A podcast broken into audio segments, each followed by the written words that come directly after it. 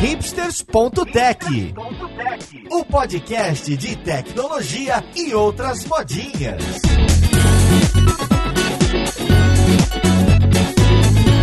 Olá, caríssimo ouvinte, seja muito bem-vindo a mais um episódio do seu podcast favorito. Meu nome é Paulo Silveira, esse é o hipsters.tech e hoje a gente vai falar de polêmicas. Vamos falar do possível fim do front-end, ou melhor, vai, vamos tirar o clickbait, a gente vai falar de tendências do front-end, vamos opinar sobre o que, que deve acontecer nos frameworks, no ecossistema, como que isso se conecta com outras tecnologias e também vamos fazer um lançamento da próxima imersão React da Lura que tem coisas diferentes. A gente também vai conversar disso aqui. Então vamos lá podcast ver com quem que a gente vai conversar.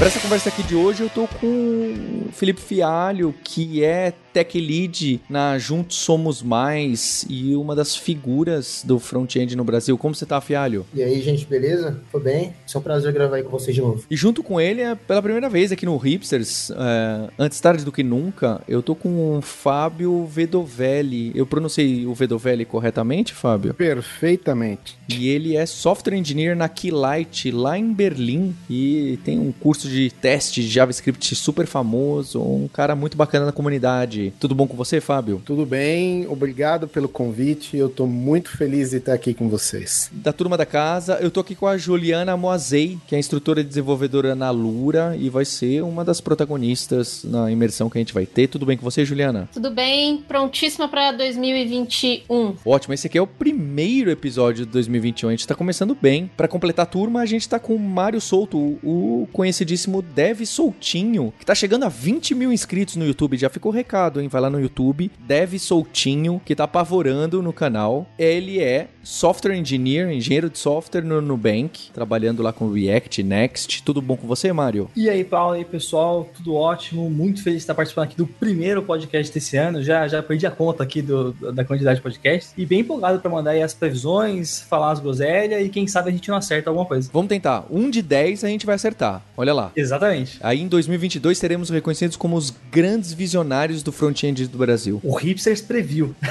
pra gente começar essa conversa, Mário, é, eu vou aproveitar você. Você tem um vídeo lá no YouTube que eu acho que é um clickbait, não é bem um vídeo, que você colocou como o fim do front-end. Então eu queria que você fizesse essa provocação, fizesse essa ligação e aí a Juliana, o Fábio, o Felipe podem, podem não, eles vão discordar de você, mas é, e aí a gente toca a conversa para enxergar como que é o cenário o ecossistema, quem está se destacando por aí, quem está diminuindo e assim por diante. O vídeo realmente é um clickbait, tanto que se você olhar também, tem até um anzolzinho assim no, no canto, que é para dar uma pista que é um clickbait ali. Mas é porque eu curto muito, eu até cheguei a trocar uma ideia com o uns tempos atrás, em algum evento da vida sobre isso, porque a gente sempre tá meio que querendo matar as tecnologias, né? Então, putz, ah, começa a surgir alguma ferramenta nova de criação de layout que gera código, tipo Webflow, por exemplo. A galera já se assusta. Teve também recentemente aquela inteligência artificial que você escrevia alguns textos, é o tal do GPT-3, e ele conseguia gerar a home do Google, fazer uma melancia que, se você tivesse muita imaginação, aparecia uma melancia e tal. Eu vejo que,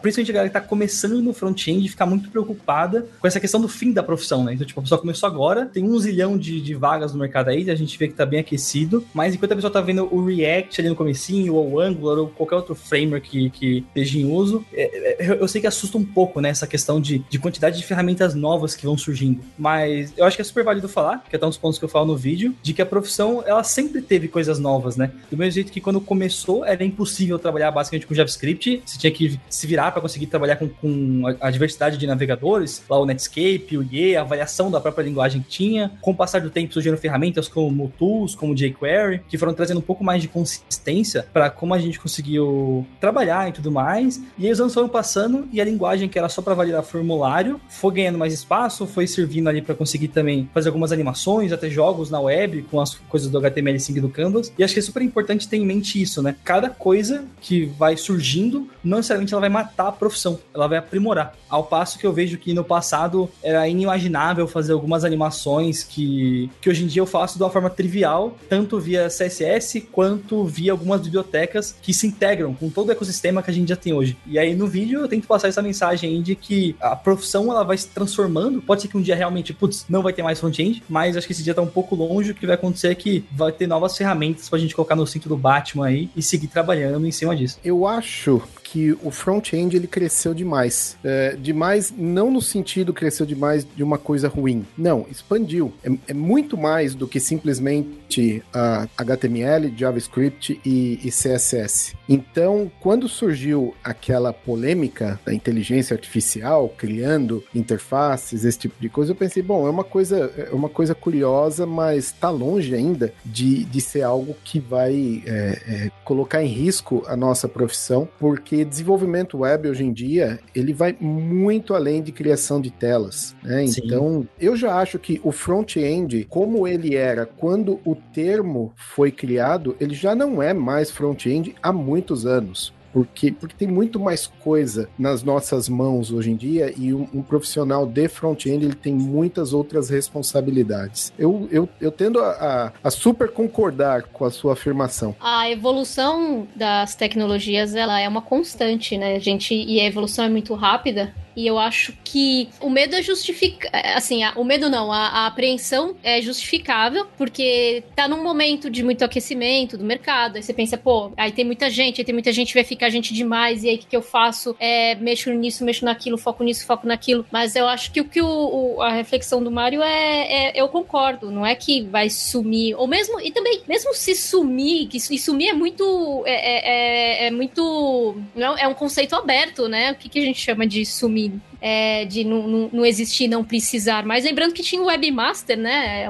Que há não, muitos, não muitas décadas atrás. Mas as pessoas que faziam, eram webmasters naquela época, hoje em dia elas fazem outras. Elas continuam programando, né? Continuam na área, só que migraram. Então, tendo os fundamentos, né? Você vai. As coisas vão mudando, mas a gente não vai deixando de. de não vai perder, né? Pro, pra inteligência artificial. Pelo menos eu acho que. Olha aí a, a tendência aí que podem desenterrar daqui 20 anos e falar que eu tava errada. Eu acho que ainda demora muito tempo pra gente ter que realmente se preocupar com o que o futuro aguarda para nós, meros humanos e humanas. É, tem uma, tem uma questão aí na evolução do, do front-end últimos anos que o, que o Fábio colocou muito bem. Assim, se você pensar no mercado de como era o mundo de front-end 10 anos atrás, ele era extremamente pautado ainda com a criação de layouts, criação de interfaces, era praticamente sites. A ideia de app ainda era uma coisa muito nova e o JavaScript naquele momento também ele era assim, anos-luz do que a gente vê é, no JavaScript hoje. Houve uma evolução assim espetacular nos últimos 10 anos. E isso muito por conta do aquecimento do mercado nos últimos, nos últimos anos e, claro, por conta da conta de, de, toda a evolução que teve na tecnologia em si. Tendo isso como base, a gente de fato, é, pelo menos em boa parte da, das empresas, do que o mercado pede, não é mais o desenvolvimento de sites exatamente. A gente realmente pensa mais em aplicações, que é uma coisa muito mais complexa do que o desenvolvimento de uma simples interface, é, de hot sites, landing pages, como era a, a base do mercado há anos atrás. É claro que ainda existe, tipo, muitas empresas que ainda têm como base o desenvolvimento desse tipo de projeto, mas aí sim eu acho que é algo que tende é, diminuir cada vez mais com o passar dos anos. Já o desenvolvimento de aplicações é algo muito mais complexo, que inclusive casa muito com a evolução do front-end nos últimos anos. É, conforme a, a, as tecnologias foram evoluindo e, e, conforme elas demandavam coisas diferentes, a, o front-end foi evoluindo nesse sentido também. E para conseguir criar inteligências artificiais, assim, no sentido que a gente está conversando, que é até um termo, né? Parece, sei lá, uma coisa muito, muito louca, assim. Mas para criar, assim, ferramentas que, que, que conseguem gerar ali componentes ou mesmo telas, pensando em aplicações, isso é extremamente complexo, assim, não é simples por, de, por vários pontos de vista, inclusive tecnológicos. Tipo, por mais que tenha alguns experimentos ali que conseguem recriar uma página do Google, tipo, é muito complexo o desenvolvimento dessas ferramentas que desenvolvem isso. Tipo, elas conseguem fazer poucas coisas ainda e eu acho que ainda vai anos e anos até que elas consigam, de fato, serem usáveis no nosso dia a dia. É, e eu também nunca acho que a, uma, uma profissão ou, ou mesmo uma tecnologia, de, tipo, ela pare de existir de um dia para o outro. Tipo, isso não, não, é, não costuma ser assim. É mesmo com Flash, quando rolou toda aquela questão com Flash ali em dois, mais ou menos meados de 2009, se eu estiver errado, alguém me corrija, mas foi quando o Steve Jobs ali basicamente decretou o fim do Flash. Ainda levou alguns anos até que as empresas parassem de usar efetivamente. Só que o mercado ali já, já tinha uma, um norte da onde, por, por onde ele seguiria. E profissionais que de repente usavam aquela tec essa tecnologia, Flash, em, em meados dessa época, conseguiram ali com certeza se adaptar no mercado e estarem disponíveis ali para atender as novas demandas. Assim, o mercado ele é extremamente fluido e a gente ficar pegado aí no que ele é hoje, ele é ruim pra, isso é ruim para a carreira, inclusive. Tipo, as coisas mudam, as tecnologias mudam, as techs mudam, tudo está mudando o tempo inteiro. É, e vale muito mais a gente tá, a gente se adaptar sempre a essas mudanças e ficar atento na, na direção que o mercado está tá tomando. Toda vez que vocês falam inteligência artificial nesse podcast, eu acho que vocês estão viajando na maionese, mesmo quando vocês falam que está um pouco longe, quando vocês falam que está um pouco longe ou que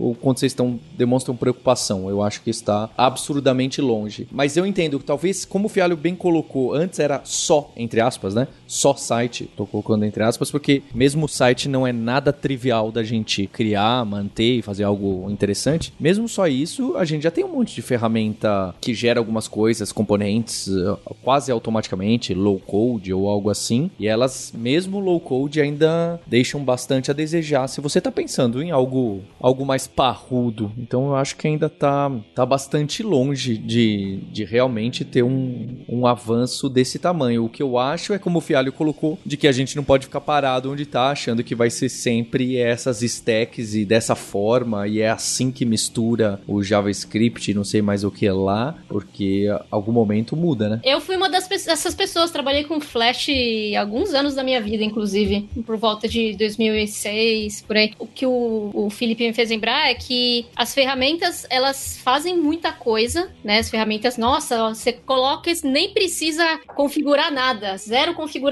né? Instala ali, você copia da documentação e já faz. Beleza, as, as ferramentas fazem muita coisa, mas o trabalho também está muito mais complexo do que era, né? Esse que o Felipe falou, ah, fazer sites, né? Então, que não é, a gente sabe que não é só fazer sites, não é uma coisa tão trivial assim que nem o Paulo falou, mas também o trabalho, o que envolve hoje o trabalho do, de desenvolvimento web, ele é muito mais complexo do que era há, sei lá, 10 anos atrás, 20 anos atrás. E acho que até um ponto que, ouvindo vocês falarem agora, me lembrou bastante de como que o, o front-end também era visto de uma forma super pequena, teve esse crescimento, e aí eu tava até batendo um papo esses dias, foi, esse foi via Twitter com, com o Fialho, de que é engraçado como, sei lá, putz, durante muito tempo eu ouvi a galera falando de que, ah, front-end não tem regra de negócio. Mas se eu parar pensar, quase qualquer coisa que a gente faz no dia a dia, a gente tá resolvendo um problema para alguém. E esse problema, ele tem regras que têm que ser seguidas para conseguir resolver. Se a gente for olhar, sei lá, mesmo o menu que você constrói para sua aplicação, ela tem uma série de regras que precisam ser mantidas e aquele componente ali tem que se manter e durar um prazo suficiente até que ele morra e você tem que fazer um novo, sabe? E você pegando nesse, nesse lance do, dos problemas que a gente tem que resolver, então interface, eu acho que é uma coisa que ela tem, pelo menos todas as ferramentas que a gente tem hoje que atendem super bem. E o que eu vejo agora é que com essa mudança das stacks que a gente teve, onde, por exemplo, sei lá, para construir uma landing page, hoje em dia você consegue usar várias empresas que têm soluções que o próprio time do marketing consegue montar uma landing page. Quer dizer que é o melhor dos mundos? Não, porque, enfim, tem algumas limitações de layout ali. Mas aí, às vezes, é o problema da empresa é lançar uma página rápida, então aquilo ali resolve. Só que se a gente começa a querer ir para outras escalas, e sei lá, ter uma página que tem os seus componentes e que você vai plugar uma solução que alguém ainda assim do marketing vai conseguir arrastar bloquinhos e resolver, você já tem toda uma gama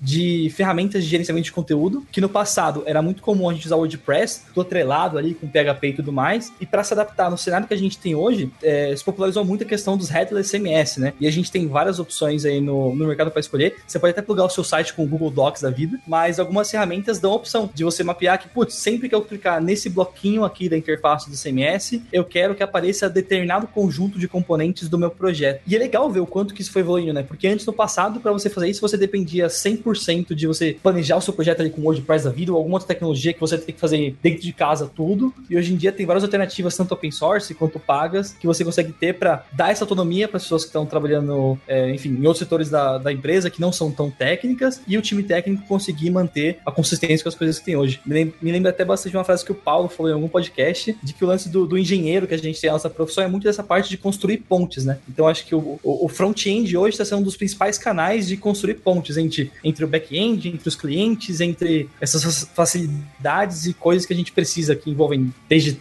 lá, alterar um conteúdo e criar uma página, até testes AB e outras coisas complexas. Tudo está passando muito forte pelo front-end hoje em dia. É, por isso que eu, eu vejo a nossa a profissão com uma vida muito longa pela frente, porque tem uma questão que é muito importante, que é a questão da criatividade. E também que nós, como profissionais de front-end, nós somos responsáveis por experiências. E não só por experiências, mas também pela estabilidade, segurança, performance e, e por aí vai. E atualmente, empresas de milhões de dólares, elas contam com, com o nosso trabalho para manter tudo estável, porque com essa grande evolução e com essa carga das regras de negócio que foram trazidas para o front-end, um bug no front-end não é só um bugzinho de um header deslocado mais para a direita quando deveria estar tá centralizado. Não, é uma coisa que pode causar um dano sério ao negócio. Então, por isso, essa demanda toda cada vez mais por profissionais e profissionais cada vez mais especializados. Putz, belo ponto, mano. É, realmente, é, acho que no começo da década aí o front era muito mais, como eu tinha dito, focado em interface e boa parte dos problemas né, que acometiam o front eram pautados nessas linhas. Tipo, pô, tem um bug aqui porque, sei lá, o layout tá quebrado, né? Tinha até esse termo, layout quebrado, que a gente ainda usa, mas era, era extremamente comum antigamente, assim, pô, quebrou o layout. E hoje, assim, não é só quebrar o layout, tem isso e mais todo o resto, né? Tipo, eventualmente alguma, alguma coisa no código que você realmente, pô, deixou errado e aí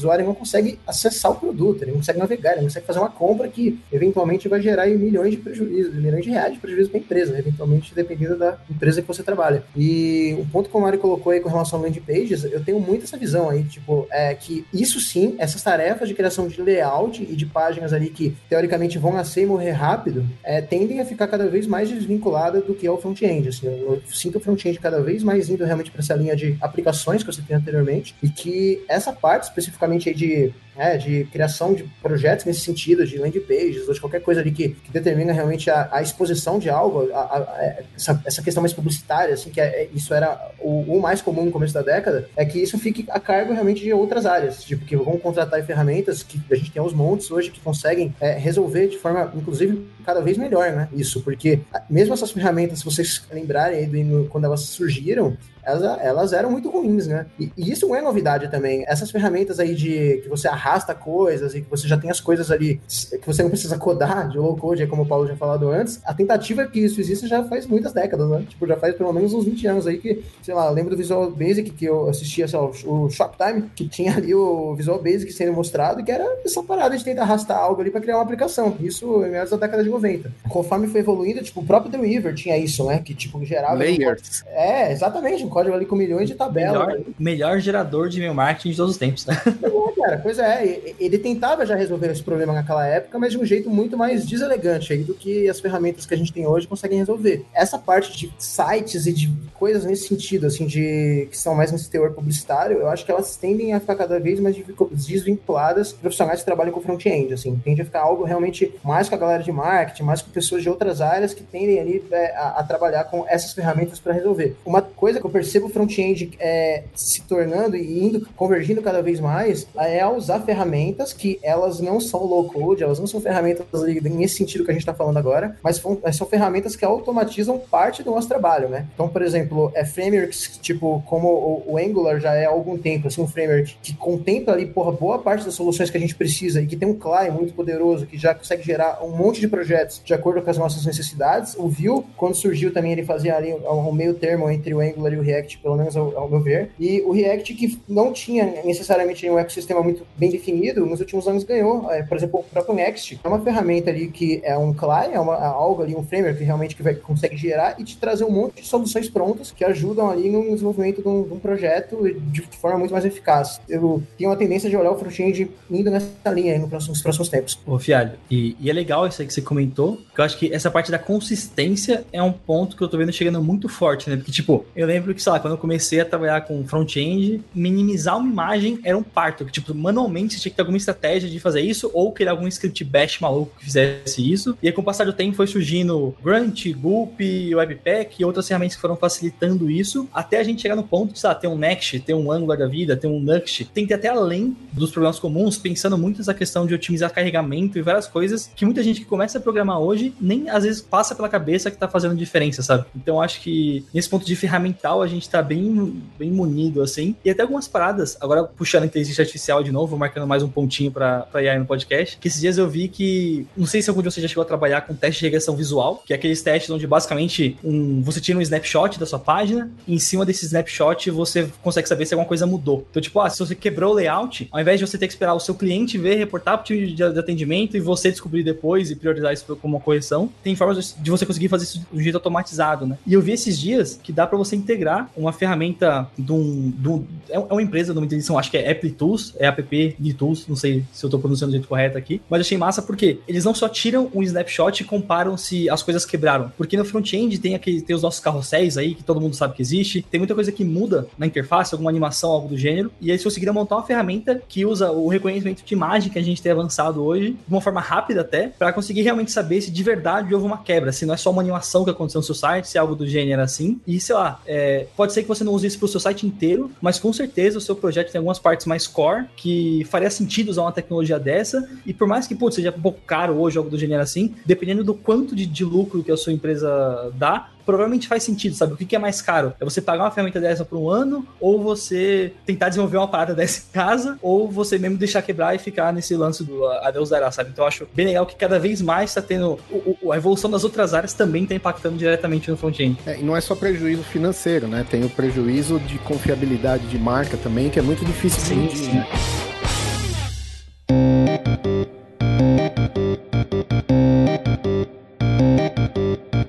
Eu acho que foi o Fialho que já começou na, a colocar os frameworks famosos. Então a gente tem o Vue, o React, o Angular, tentando facilitar a criação mais dessas apps, correto? Pensando no, no geral, eu imagino, como eu não tenho tanto conhecimento, eu imagino que eles já tenham corrido também um pouco para ajudar também na criação de sites, não de web apps. E aí a gente tem os runner-ups, não é? O, a galera que está concorrendo com esses frameworks na tendência 2021 para frente. Eu, eu ouço falar de Svelte, mas não vejo ninguém usar. Eu ouço falar de Next.js e vejo muita gente usar. Então eu queria entender um pouco o cenário desses frameworks que me parece que também misturam JavaScript HTML e CSS de tal forma para que você possa reaproveitar, ter a componentização que a gente não tem no browser puro e nas prometidas especificações. Como que é isso? Onde que entra a tal da Jamstack que o, o, o Mário fala bastante para mim? Eu queria falar desses nomes relativamente novos. É, eu já conheço pouco de React, Angular e, e Vue. Desses novos, então,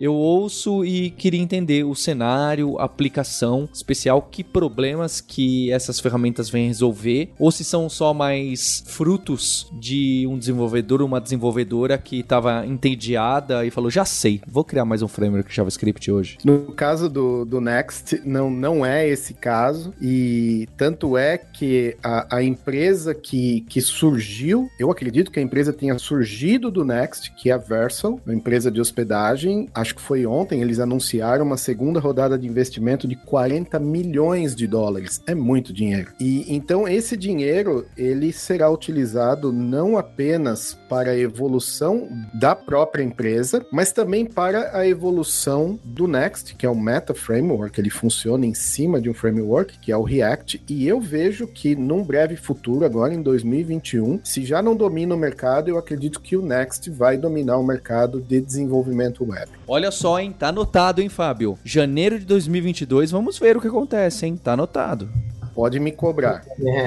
Mas muito mais porque quando ele surgiu, já faz alguns anos, inclusive, ele nem é tão novo assim, mas acho que ele, ele meio que tomou uma atração, assim, de ser mais falado no mercado em meados do ano passado, e esse ano aí ele também teve um certo, assim, tipo, ele foi razoavelmente é, bem falado aí também durante o ano. Eu sou entusiasta dele porque, eu queria até colocar um ponto antes de falar disso, é que eu vejo o mercado, o, o mundo de JavaScript hoje, né, o ecossistema de JavaScript é, por consequência, muito mais estável do que era, sei lá, cinco anos anos atrás, assim. Uh, e isso acho que é natural, acho que a gente teve um momento aí de muitas e muitas ferramentas e libs surgindo o tempo todo, é, não que isso não seja verdade agora, mas há uma estabilidade no mercado, tipo, não, não foge muito a Angular, Vue e React aí com relação às maiores libs e frameworks utilizados. A gente tem ali é, alguns outros frameworks adjacentes que também são os mais utilizados, o Next, o Gatsby, entre outros, é, e ficou mais ou menos por isso mesmo, assim, não surge uma grande novidade no, no mundo front-end, assim, que, meu Deus, vai mudar tudo há bastante tempo, inclusive. E, então, assim, por mais que é, ferramentas e libs continuem surgindo, elas não surgem, assim, a ponto de causar uma, uma uma mudança no mercado. Assim, já faz algum tempo que isso não acontece, eu acho que é natural, inclusive até é, é bom que isso realmente não aconteça com tanta frequência mais, só que ainda surgem coisas que eventualmente causam uma certa instabilidade, que para mim é sempre positivo. Eu, assim, eu, eu penso que estabilidade sempre é bom. Claro que não é uma estabilidade, assim, enorme, mas um pouquinho de estabilidade sempre é, faz bem, para que as coisas não fiquem instáveis ali, senão não tem evolução, né? Vão ficar sempre mais o mesmo. E, e entre essas últimas coisas que surgiram aí, que de repente têm sido mais faladas, o Svelte, ela, ela particularmente me chamou a atenção, porque ela foge um pouco do, do, do princípio que são os outros frameworks e libs aí que são que dominam o mercado. Porque apesar dele ele é um framework e um, e, e um, método de criar componentes, aplicações em tempo de desenvolvimento. Então, enquanto você está desenvolvendo, você está de fato utilizando um framework como qualquer outro que você já está utilizado, que você já, já utiliza, já está acostumado. Só que quando ele compila, ele, ele faz a parte do build, isso daí vira ali um. Uma, ele vira código vanilla. Então ele vira é, um código ali que é mais ou menos como a gente fazia há muitos anos atrás. Só que é um código extremamente performático, então ele, ele roda muito rápido, ele, ele, ele tem muitas vantagens assim com relação à performance, e ele usa todo o poder que a gente tem no JavaScript nativo. Tipo, tudo que a gente tem de, poder, de poderoso no JavaScript, o, o, o Svelte se aproveita. É, assim, tenho, a gente tem usado, inclusive, nós juntos, é, em alguns, pro, em alguns projetos experimentais, o Svelte, tem sido uma experiência bem divertida, assim, poder é, observar e trabalhar nesse framework. Se eu penso que ele vai, de repente, é, emergir no mercado, se tornar algum framework aí que, tipo, as empresas de fato vão utilizar no dia a dia, eu acho muito difícil. Só que, para mim, o papel de, dos hypes e dessas ferramentas que surgem é muito mais provocar o mercado, tipo assim, provocar as coisas que já estão estáveis e criar um, um certo caos ali, no bom sentido de, de fazer as, a, essa, esses outros frameworks e libs que já estão, assim, mais segmentados se mexerem, do que, de fato, com que elas consigam, de fato, tipo, dominar o mercado. Tipo, eu acho que o papel delas é muito mais isso. Se o Svelte cumprir essa missão como ele tem cumprido, de causar essa mudança de paradigma do, do, das coisas que estão sendo utilizadas, para mim ele já cumpriu o papel, entendeu? Mas assim. É a é- concorrência. É, é, a concorrência, faz as pessoas saírem da zona de conforto e voltar a criar. E, e só pegando o gancho aí de você falando do Svelte, eu também gosto muito. Assim como você, eu não vejo o Svelte como um grande player no mercado, pelo menos não num, num breve futuro. E uma coisa que eu queria deixar claro é que é uma delícia desenvolver com Svelte, porque você escreve uma quantidade mínima de código para você atingir um objetivo que se você tivesse usando uma ferramenta parecida, você precisaria escrever muito mais. Então é uma ferramenta que vale a pena ser avaliada e, e eu tenho, aproveitar um momentozinho aqui jabá, eu tenho um mini curso de Svelte gratuito no meu site com 31 aulas, se você quiser saber do que se trata, são 4 horas de conteúdo. Boa. Fica aí dica, uh, uh, fica a dica aí do, do Velho Velho e até pegando em cima desse ponto todos que falaram agora do Svelte e do Next, eu também eu boto, vou, vou no all-in no, no Next.js para esse ano aí, para ano que vem, principalmente porque eu acho que o que a Vercel tá conseguindo fazer agora com o Next e com o próprio, a próprio serviço de hospedagem que eles têm, é uma parada que só dá para fazer uma vez que você chega no nível de maturidade que a gente chegou nos outros frameworks, que é o, que é o seguinte, tipo, se a gente parar pra olhar em, no passado, a gente ficou, sei lá, 10 anos tentando resolver como criar interface, e agora que a gente conseguiu chegar nisso, é muito fácil de, putz, a gente tem o ecossistema do Node, a gente tem o ecossistema do JavaScript, a gente tem as ideias do passado de trabalhar com estado que o JSF trouxe, mas que na forma que ele fazia, de tentar o servidor ficar sendo onerado, de gerenciar todo aquele estado lá dava ruim, e aí o React, o Angular, o Vue trouxeram esse lado pro, pro front, só que a gente viu que para a experiência do usuário, parte dessa responsabilidade precisa estar no back. Então, eu acho que essa visão que, o, que tem por trás da, da filosofia do Next.js de, putz, eles não vão substituir o React, eles são a melhor camada de abstração ali para você conseguir trabalhar com os diferentes tipos de necessidade que você tem na hora que você constrói uma aplicação com JavaScript. Então ele vai se integrar com todo o ecossistema do React, ele vai te dar o suporte suporte de fazer uma página que precisa de server-side quando você precisar fazer, vai fazer a página que ela é estática quando precisa ser, usando a própria infra da Vercel, eles abstraem muitos problemas de performance também, né? Que isso que eu acho que é uma parada muito bacana. Eu vejo que quanto mais os anos vão passando, menos a gente precisa lembrar de, putz, configurar a imagem para ser otimizada, lembrar de fazer o fallback para WebP. Tipo, se você estiver usando toda a infra do Next com a Vercel hoje, você tem o componente de imagem deles, por exemplo, que já tem todo tratamento lógico para fazer otimização, compressão, é, não aumentar o seu tempo de build, porque ele faz uma integração maluca lá de conseguir otimizar os, os assets e tudo mais. E, e, eu vejo o quanto que isso é benéfico, porque no dia a dia, uma vez que você, sei lá, assim, tipo, parafraseando o Brooks aqui, o software mais barato é aquele que você pega pronto, você não precisa comprar, você pega o software que tem bacana ali. E vindo de uma empresa onde o foco dela é criar a melhor experiência possível, tem até o lema deles lá que o, que o Graham Hout fala bastante, que é ele quer que a Vercel e o Next seja tão, seja tão, tão interessante a experiência como se mesmo com toda a parte de servidor e tudo mais, você sempre vai ter a experiência do local host ali, sabe? Tipo, sempre vai ser muito claro o seu servidor e o que tá na sua, na sua máquina ali, um para um para desenvolver. E eu acho que eles estão no, no, caminho certo, assim, sabe? Tipo, as APIs não são intrusivas, é, é super retrocompatível com as coisas que a gente tem do, do React em todos os lançamentos de feature dele. Particularmente, eu sempre consigo ver, toda vez que saiu uma, uma, um novo release, é muito claro muito fácil de justificar para um manager ou para colocar como prioridade alguma tarefa do time que na hora que a gente atualizar, a gente vai ter um ganho de performance, isso vai ter impacto em conversão e impacto em várias outras métricas que a gente acompanha, e, e o esforço acaba sendo muito pequeno para conseguir tirar proveito disso tudo. Eu, eu, realmente vou no all-in por conta desses pontos aí. O, o Mário, mano, cara, os pontos que você colocou aí são perfeitos, cara. Tipo, eu, eu também colocaria um all-in no Next, eu acho que ele vai dominar realmente o mercado ano que vem cada vez mais. Eu acho que já dominou esse ano, eu acho que ano que vem isso aí tende a ser cada vez mais frequente escutar falar dessa ferramenta. É a melhor, para mim, solução que tem de desenvolvimento front-end hoje. Tipo, ela. Se eu fosse fazer um checklist das coisas que eu avaliaria ali para Sim. Arquitetura, tipo, uma arquitetura, uma, uma escolha de um framework ou de uma tecnologia para utilizar em algum projeto que eu gostaria de que escalasse, que durasse por muito tempo, que ainda resolvesse as coisas de performance, o Next, ele, todos os, os assim, as checklists que eu tenho ali como coisas assim, tipo, que eu teria que observar, o Next contempla. Tipo, é realmente impressionante o que foi feito uma ferramenta que, inclusive, foi bem. Acredito que é, todo mundo aqui deve ter acompanhado essa ferramenta nos últimos anos, então foi muito interessante acompanhar também essa evolução dela como ferramenta. É, e tá cada vez melhor, cara. Essa última versão aí sim, trouxe mudanças incríveis mesmo. Tipo, eu acho que foi, uma, foi a melhor versão, inclusive, até agora, assim, que teve mais mudanças que são perceptíveis, principalmente tratamento de imagens, que, que é, tem ali uma, um impacto em performance tipo, perceptível. E eu gosto demais também, eu também faria uma Linux Next aí, se fosse escolher alguma ferramenta que vai dominar no mercado ano que vem. E a, a é experiência do desenvolvedor é incrível. Por exemplo, a combinação do Next com a Vercel. Você poder desenvolver tudo e, e fazer o deploy da sua aplicação sem sair do seu editor de código é maravilhoso. Você dá um comando ali e tá feito o deploy. Então, eu acho que exatamente por isso, não só pelo Next ser uma ferramenta já madura, sempre em evolução, novas funcionalidades que são relevantes, não coisas que são é, requentadas, reinventadas, mas coisas relevantes, como esse caso da otimização de imagens, aliada à experiência de deploy, eu acho que eles, eles vão dominar com certeza. E, e sem contar que eu vejo muito forte agora a, a o, o, desenvolvimento front-end influenciando muita coisa de back-end. Tipo, a Vercel tem até uma. Essa feature tem até uma história engraçada dela, talvez eu conto no outro podcast, vou o, o suspense, a surpresa aí. Mas a Vercel tem o suporte a preview, né? Então, só de você linkar o seu projeto com a Vercel, automaticamente, para cada pull request que você abre, a cada commit que você faz, ele gera uma versão de preview pro seu projeto. E, cara, isso facilita a vida de quem desenvolve em tantos níveis, porque, tipo, você não precisa mais baixar o projeto na sua máquina para conseguir testar alguma coisa.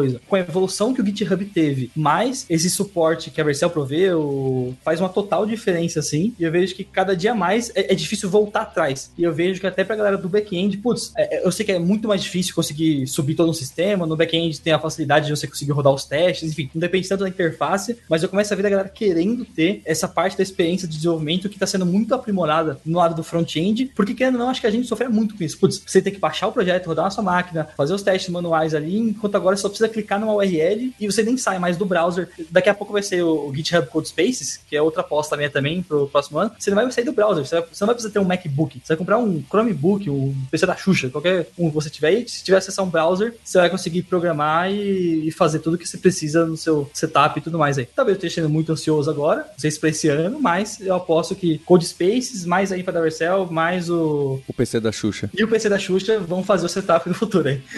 Bom, já que nós estamos falando sobre ferramentas, a gente não pode esquecer que tem um, um sério candidato chegando no mercado que é o, o Remix, que é uma, uma ferramenta para concorrer com os players do, do mercado, mais especificamente com Next Gatsby, ele está sendo desenvolvido pelos dois caras por trás do React Router, que é o uh, Ryan Florence e o Michael Jackson. E parece, pelo que eu ouvi, pelo que eu li no site deles, a proposta é bem interessante, porque eles estão trazendo também uma questão de CDN, cache com CDN e HTTP responses que fazem sentido, tudo isso para melhorar ainda mais a experiência e principalmente a performance. Então, assim, é o mesmo caso do Svelte, é super inovador. Talvez não ganhe muita tração no mercado, mas o fato dele incomodar vai fazer com que os outros acelerem e sejam criativos. Esses editores que estão surgindo aí, que teoricamente você roda no próprio navegador, isso causa impacto não só a nível de, assim, pensando no mercado de desenvolvimento só, eu acho que causa a níveis sociais mesmo, tipo, porque Sim, você consegue demais. trazer, o Mário acabou de colocar um chat isso daí, você consegue trazer cada vez mais pessoas para trabalhar com desenvolvimento. Não é, você não exigiria ali um hardware super poderoso, ou mesmo um software muito diferenciado, assim, pô, tem um MacBook Pro aqui, do mais, do mais foda para conseguir trabalhar. Você conseguiria ter um nível ali de uma experiência de uso, de, de desenvolvimento muito boa, com, de repente, um equipamento muito mais, assim, com, com um equipamento muito menos poderoso, muito mais barato. Isso é realmente muito impactante, assim, eu, eu torço demais para que isso seja uma, uma, uma realidade daqui assim, pouco tempo. Eu, tendo bastante tempo de carreira, eu acho é um fenômeno mesmo. Só de pensar que o Next.js roda em cima do React, que roda em cima da trinca da web, né, HTML, CSS, JavaScript, que roda em cima do navegador. A quantidade de abstrações para baixo é muito grande. Imagina ainda se você está desenvolvendo em Next.js dentro do navegador usando o GitHub, como chama mesmo, Mário? Você tem um vídeo disso no seu canal? Spaces. Tenho, tenho. É, é o GitHub Codespaces. É, esse Codespaces é, é assustador o Codespaces. É um VS Code. É um VS Code. VS Code na web e você, e você roda o servidor das coisas lá atrás e ele vai abrindo. É, é muito assustador de que dá um pouco de medo, porque você fala, poxa, não sei o que tá acontecendo. Não tá na minha máquina, não sei o que tá acontecendo. É Inception. É, é uma Inception forte. E aí tem aquilo que. Lembra quando as pessoas falavam assim, ah, eu programo em HTML, e aí as pessoas criticavam, falavam, HTML não é linguagem de programação, é markup. Lembra disso? Hoje em dia, as pessoas falam, eu programo em Spring, eu programo em Rails, eu programo em Node, eu programo em React, eu programo em Vue, sendo que todas essas palavras que eu citei aqui, nenhuma é linguagem de programação. Todos são frameworks. E o Next.js é até mais esquisito, né? Porque ele ainda tá em cima do React. Então você fala, o que, que você é? Ah, eu sou programadora Next.js. Mas você não escreve, não existe essa linguagem, né? Você escreve alguma gororoba lá que esse entende que gera alguma coisa pro, pro React. Eu não entendo direito como ele funciona. E aí o React ainda descamba para gerar HTML, CSS, JavaScript, que se você abrir no navegador é difícil de entender, para não dizer impossível, se tiver obfuscado, minimizado. E que tem embaixo o HTML, CSS, JavaScript. O nível de indireção, abstração para baixo é muito é, é muito forte. Eu fico impressionado com essa stack inteira que começa a chegar no back-end e, e, e a gente não sabe exatamente o que está acontecendo por trás e que funciona. E tudo bem você ser uma programadora Rails, um programador Spring, sem entender com profundidade a linguagem que está por baixo dos panos. Tudo bem, eu digo, no começo da carreira, tá? No começo do uso. Depois eu acho que você precisa sim entender um ou dois níveis de abstração para baixo do que você usa no dia a dia. E é também por isso que a gente vive repetindo, e há muitos anos já, de que para os iniciantes, né, estude design patterns e domine a linguagem que você escolheu. Depois você parte para as abstrações, porque se não lembrar, o pessoal que está começando agora, eles ficam muito focados nas amenidades e aí não vão para a parte mais hard, que é onde está a, a, diversão. E essa tal de gem, aí já cai em, em, em, servidor, não tem nada a ver? É, então, que a gente tem falado aí bastante de, de JavaScript, né? Mas a gente também tem tido evoluções bem interessantes aí, tanto no, no CSS, que o, houveram algumas features esse ano aí que, que lançaram e boa parte dos navegadores estão dando aí já suporte que são bem interessantes, principalmente, por exemplo, tem uma particularmente me chamou muita atenção, que é, com, é o Content Visibility. É uma, é uma feature do CSS que basicamente você consegue otimizar demais a performance do, do projeto, porque você consegue definir ali o que de fato vai ser printado na tela é, só com CSS. Então, tipo, você consegue melhorar a performance, já que dali para baixo o browser não vai nem tentar renderizar. É, ela ainda está um pouco confusa de usar, sinceramente. Eu tentei, eu, eu, não, eu não consegui entender muito bem a lógica, como funciona, eu estou realmente estudando isso ainda, mas ela tende a ficar mais consistente com o passar do tempo. Tem tantas features que, apareceram esse ano e o HTML6 aí, que está sendo convencionado, né, que são algumas mudanças aí que estão um pouco mais latentes no HTML. Nos últimos anos ficou muito, assim, acho que focado principalmente em semântica, né, ou seja, tags ali que davam mais valor semântico na, na, na, no HTML e o HTML6 ele tende a ir além, trazendo aí coisas como, por exemplo, mais elementos nativos, tipo, que a gente conseguiria usar realmente sem precisar desenvolver um componente, assim, o Dialog até já existe, né, o Dialog é uma, é uma tag do HTML, mas ela, ela tá cada vez mais poderosa aí com essa nova, com essa nova resolução do HTML6. É, a gente tem uma que particularmente me chamou muita atenção, que ela é bem focada no uso de câmeras, por exemplo, então, tipo, a gente poderia utilizar a câmera de um, é, de, de dispositivos de uma forma nativa no HTML, e até mesmo o desenvolvimento de uma single page application usando o HTML. Tipo, isso é extremamente interessante. Ou seja, o HTML está acoplando aí algumas tendências de mercado, tem vindo principalmente do JavaScript dentro dele, de uma forma nativa. E isso eu acho maravilhoso, porque a gente, inclusive, desafoga um pouco da, da responsabilidade do JavaScript, que hoje é quase completa, né? Assim, ainda não sei se é uma tendência para o ano que vem, porque isso ainda é, é um pouco embrionário. Eu,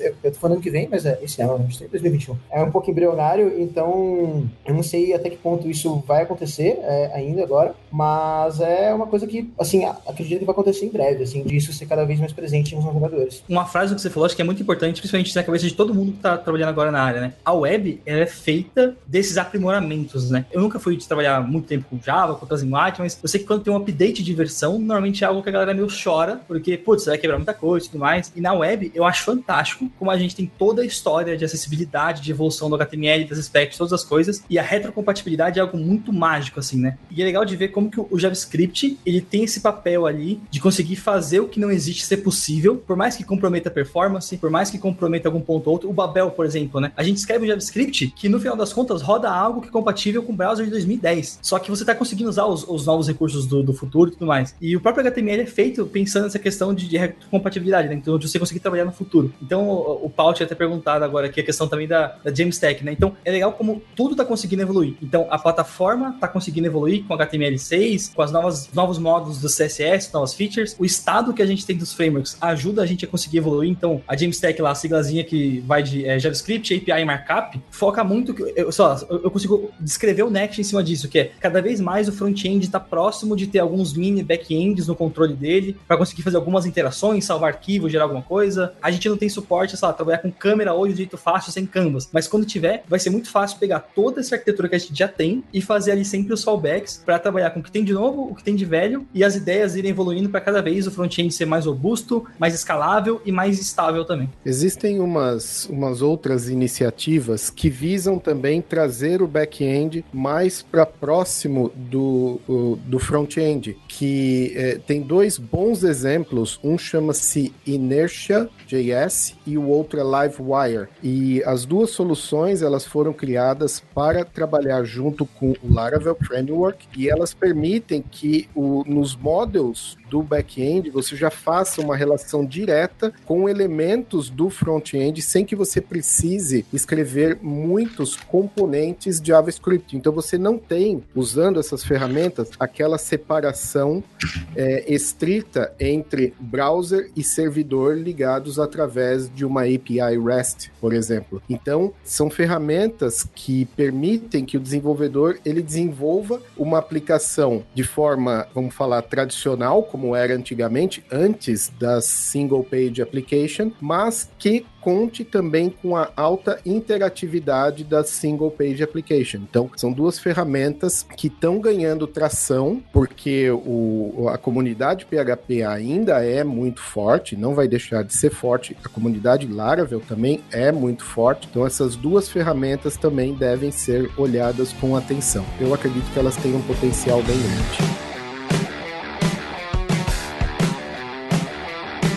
Como que isso chega no back-end? O tal do Jamstack tem alguma coisa a ver? Porque eu ouço falar e me parece que tem. Eu achava que era só mais próximo do front-end, mas aí olhando um pouco parece que não. Eu queria entender esse esse último aí. O Jamstack, ele começa a entrar, tipo assim, né? Ficou muito popular a gente trabalhar com Markdown. Então acho que esse é um, esse é um primeiro ponto ali. Só para dar um exemplo mais básico aqui. E aí, sei lá, no front-end não tem uma forma de você conseguir ler o seu Markdown e conseguir fazer esse conteúdo virar HTML direto ali. Então, minimamente, alguma estrutura de build você vai precisar para conseguir trabalhar com, sei lá, se você quiser fazer o seu blog de arquivo estático, tem até um vídeo lá no meu canal que eu mostro isso. Você consegue lá ter vários arquivos Markdown, ou várias ferramentas hoje, é, como o próprio Next, o Gatsby, várias outras têm suporte para você conseguir trabalhar. Só que é engraçado como que, para conseguir fazer essas integrações e gerar o seu conteúdo final, uma vez que o JavaScript é a base que você está trabalhando, todos os frameworks mais modernos ali, você em algum momento consegue executar um código Node que faz essa parte de ler o file system, que faz essa parte de, de de se comunicar com algum serviço externo, então essa parte de integrar com alguma API ou algo do gênero assim, e aí gerar um conteúdo estático. Então, a Jamstack, se não me engano, o termo foi até cunhado pelo criador do Netlify, que é um grande serviço é, concorrente ali da Vercel de hospedagem também e tudo mais. Acho que até a empresa por trás do, do, do Gatsby, me corrija se eu estiver errado aqui agora. Acho que é o Matias Bill, o nome dele. E, e geralmente isso disso, sabe? O front hoje começou a encostar muito no back-end para fazer algumas coisas acontecerem. Então, sei lá, para no front você não ter que mandar uma request para pegar o conteúdo, você tem um arquivo, um script node que pega o conteúdo, seja de onde que ele vai vir ali, do arquivo estático ou do API, e monta essa página para você. E aí, acho que vai muito nessa linha do que você falou. Cada dia mais as coisas vão se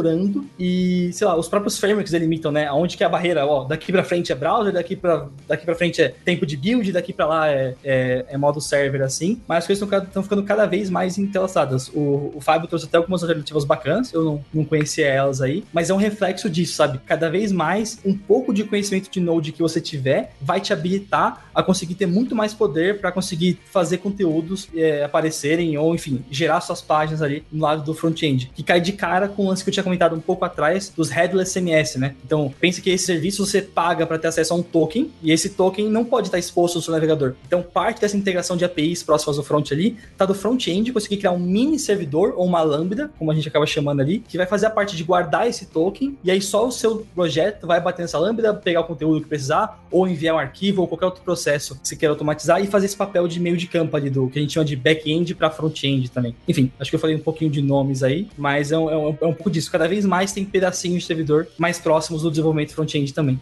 E exatamente devido a essa mistura dos dois universos distintos, é que se tem exigido muito mais conhecimento dos profissionais front-end hoje em dia. Então, por exemplo, com, com o Node, o Node, eh, apesar dele, dele funcionar né, na máquina da, da pessoa, no, no, muito forte no ambiente de desenvolvimento local, ele é uma, uma tecnologia de back-end. Então, mesmo que um, um, profissional que se considere puramente front-end, mas ele está trabalhando com Node, ele está tocando em coisas de back-end. Quanto mais ele se aprimorar nisso daí, mais valioso ele será para o mercado. E mesmo que o profissional ele esteja trabalhando, por exemplo, no, no próprio site pessoal dele, se ele quiser fazer a coisa bem feita e até uma forma legal de aprender coisas novas, é legal o profissional incorporar ferramentas de continuous integration, por exemplo, GitHub Actions, e aí já parte para DevOps. Então, isso não é uma tendência pro de agora para o futuro, é uma coisa que já vem crescendo, é que os profissionais de front-end, eles dominam cada vez mais áreas, e eu acho que isso é uma coisa que veio para ficar. Então, não, não existe mais o cara que sabe ali um framework, sabe bem o HTML, sabe bem o CSS, fica por isso mesmo. Não, tem que saber muito mais. E olha só, Fábio, Fialho, vocês nem sabiam, mas vocês contaram basicamente a parte do enredo da próxima imersão que a Lura vai lançar, que vai ser a segunda imersão React, só que focada em Next.js para tentar atender diversos desses pontos que vocês colocaram. A gente vai criar um projeto bem bacana, é o Dev Soltinho que está liderando, eu e a Juliana, a Juliana que conhece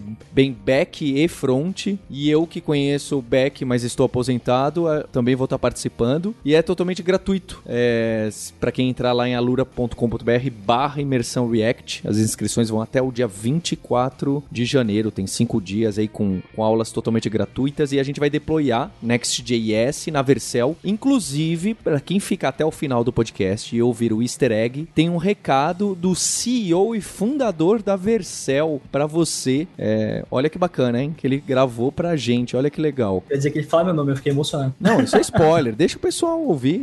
É, e fica o convite pro Felipe e pro Fábio participarem das lives que a gente vai ter durante a semana de 25 de janeiro para trazer o insight deles. E aproveitando que falei da imersão React, essa segunda edição da Lura, que acho que vai ser maior do que a primeira que a gente fez da Lura Flix. A gente tem um projeto bem bacana que a gente vai fazer. Eu queria que também o Fábio falasse do curso dele. Aqui é eu sou concorrente bom, a gente fica próximo, viu, Fábio? Conta pro pessoal do seu do seu curso de JavaScript, de teste ou outro que você tem, deixa o link pro pessoal te seguir. Sensacional, que oportunidade maravilhosa. Muito obrigado. Vamos lá então, momento jabá. Eu demorei muito para criar o, o, meu primeiro curso comercial, mas agora que eu fiz, eu coloquei o meu coração nisso daí e aí saiu, ainda está em desenvolvimento. Até por isso o, o curso ele tá com preço especial de pré-lançamento. Você consegue todos os detalhes em javascript.tv.br e é um curso voltado a testes em JavaScript. Então tem lá o módulo 1, no qual eu desenvolvo uma pequena biblioteca com TDD, JavaScript puro. Já no módulo 2 eu parto para uma, é, uma solução de e-commerce com Vue.js e Next. No módulo 3 eu utilizo React Next. Módulo 4, programação de uma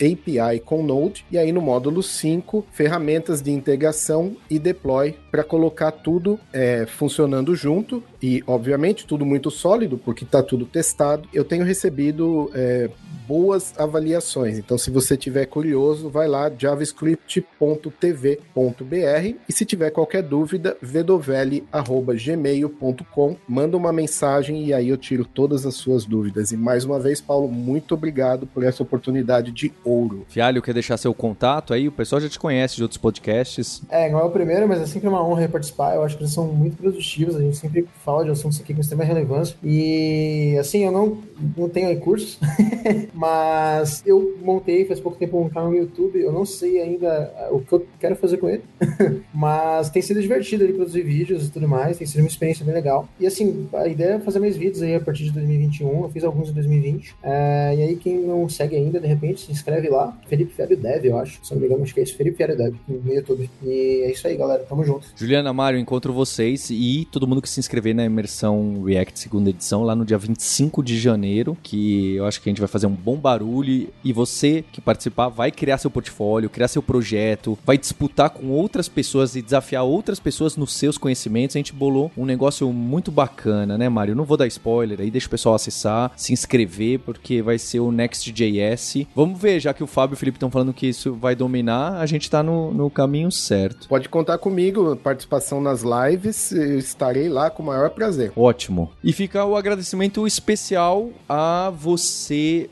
ouvinte, pelo seu download, pela audiência. Não deixe de colocar as cinco estrelinhas de onde você está ouvindo, no Spotify, no iTunes ou no podcast app, qualquer uma das apps que você está usando. Isso ajuda muito a gente e quero desejar feliz ano novo, que esse ano seja diferente, que sua família continue saudável, que a gente possa passar por esses momentos difíceis juntos e nos desenvolvendo, aplicando tecnologia, que a gente tenha um ano forte, desafiador, mas que vai ser muito bom pra gente pela frente. Hipsters, abraços. Tchau.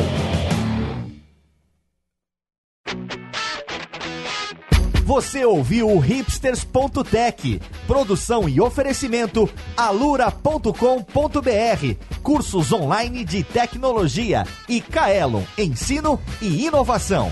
Edição Radiofobia, podcast e multimídia.